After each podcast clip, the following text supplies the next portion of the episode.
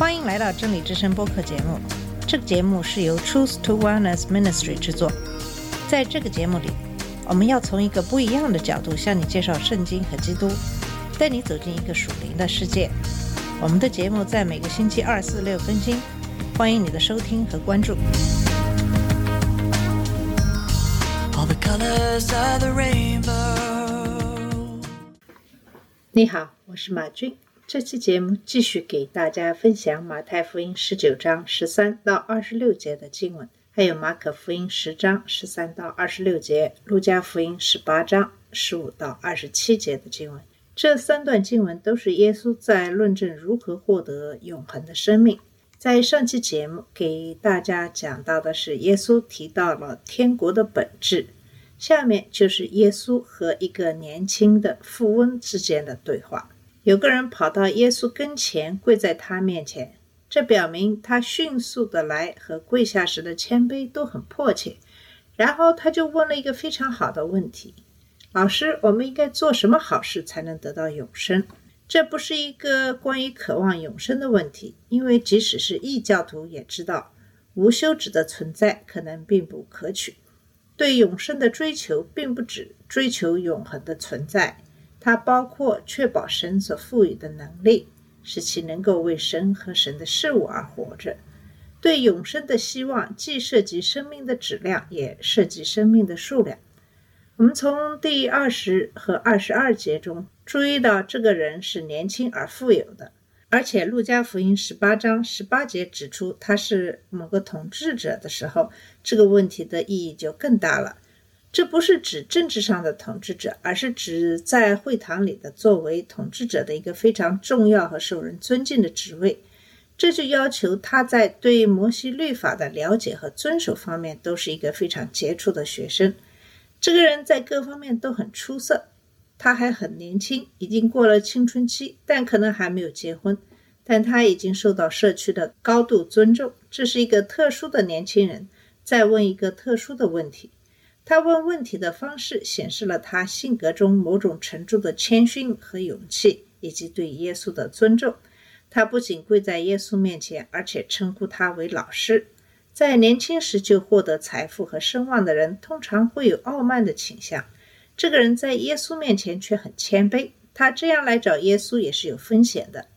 正如我们看到，皮里亚的伊利赛人也反对耶稣。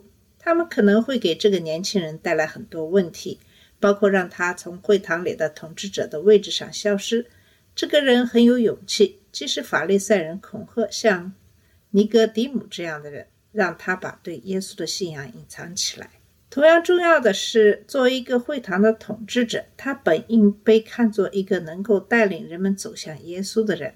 然而，他知道还缺少一个东西。他不打算让自己的骄傲阻碍他得到这个最重要问题的答案，所以他谦卑地来到耶稣面前，想知道他是如何能得到永生。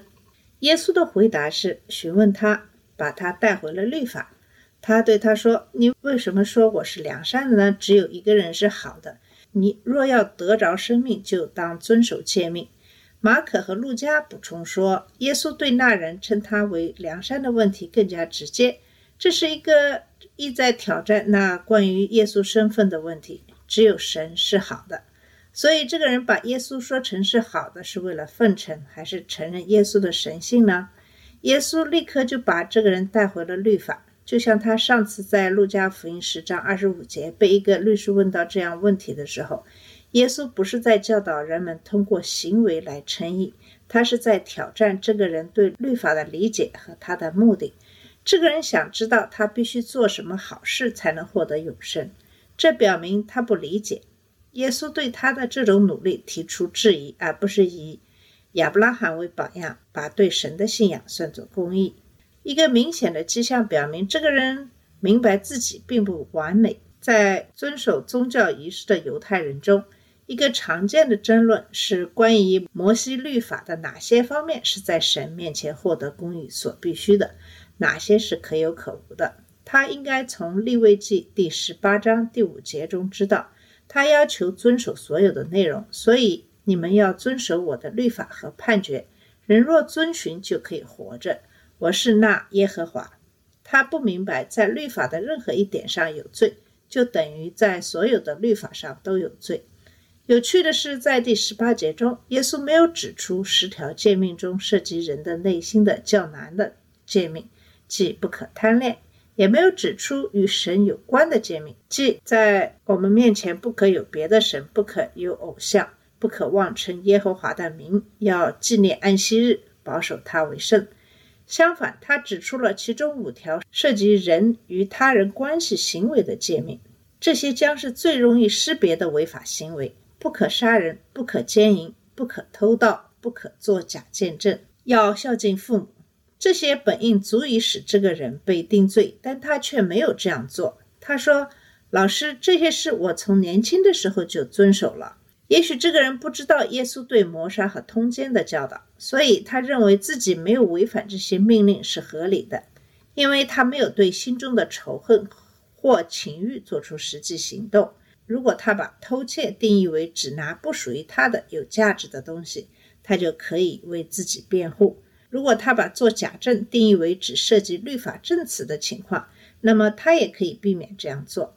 令人怀疑的是。他认为自己是一个完美的儿子，但如果他把孝敬父母定义为他通常所做的事情，或者是比其他大多数人更好的儿子，那么他也会得出结论：他在这条命令上是合格的。那么，据马太福音记载，耶稣还补充说：“你要爱你的邻舍如同自己，即使其他人没有，这也应该使这个人被定罪。”然而，大多数犹太人试图限制这个命令。把邻居的含义限制在他们认为自己可以处理的范围内。在路加福音第十章中，当这个问题出现时，耶稣用好撒玛利亚人的故事解释了这个问题的含义。这就是问题的所在。通过限制谁是他邻居的范围，他可以相信他甚至遵守了这个命令。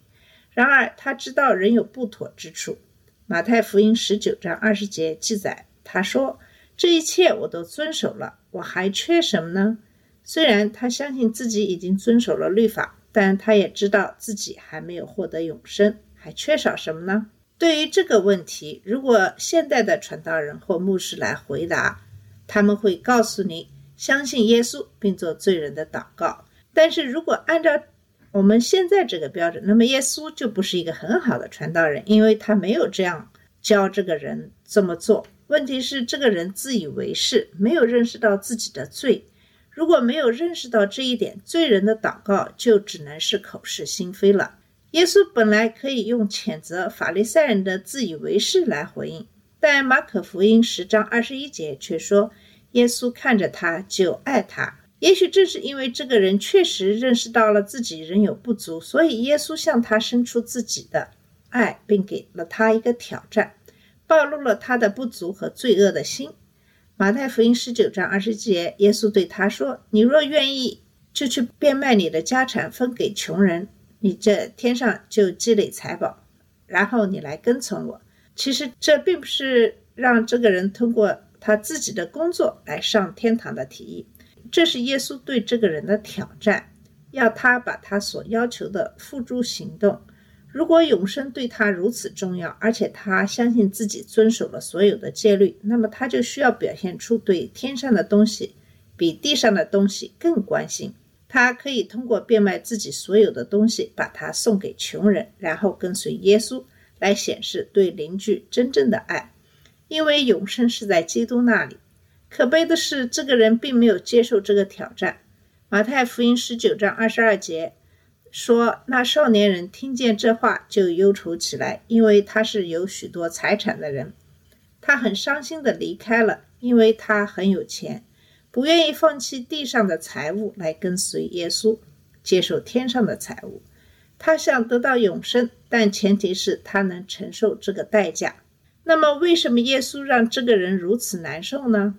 耶稣并没有要求其他人变卖他们的财富，把它交给穷人，并跟随他。约翰福音中有很多经文都包含这样的意思：凡是相信耶稣的人都会得到永生。为什么不直接告诉这个人要相信，这样他就能得到永生了呢？目的不就是为了让尽可能多的人进入天堂吗？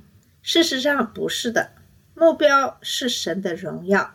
神将通过接受他的恩典的慈悲的器皿和他所忍受的愤怒的器皿得到荣耀。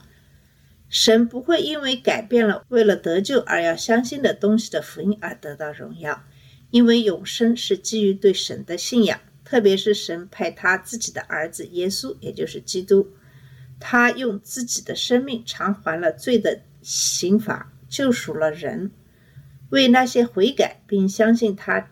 遵守承诺的人提供了罪的赦免。如果没有悔改，没有对罪、自我和救主的思想改变，导致方向的改变，就不可能有对耶稣的救赎之信。拯救是信仰的对象，而不是信仰的本身。因此，对象必须是耶稣基督，而不是其他的东西。祈祷是伟大的，但拯救的是你祈祷的对象，而不是祈祷本身。因为你祈祷的话不是神奇的咒语，走过道或举手回应传道人的催促是好的，但这些都不能拯救你。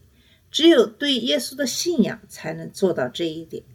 如果是顺从耶稣的命令，接受洗礼是好的，但耶稣而不是洗礼能把你从罪恶中拯救出来，给你永生。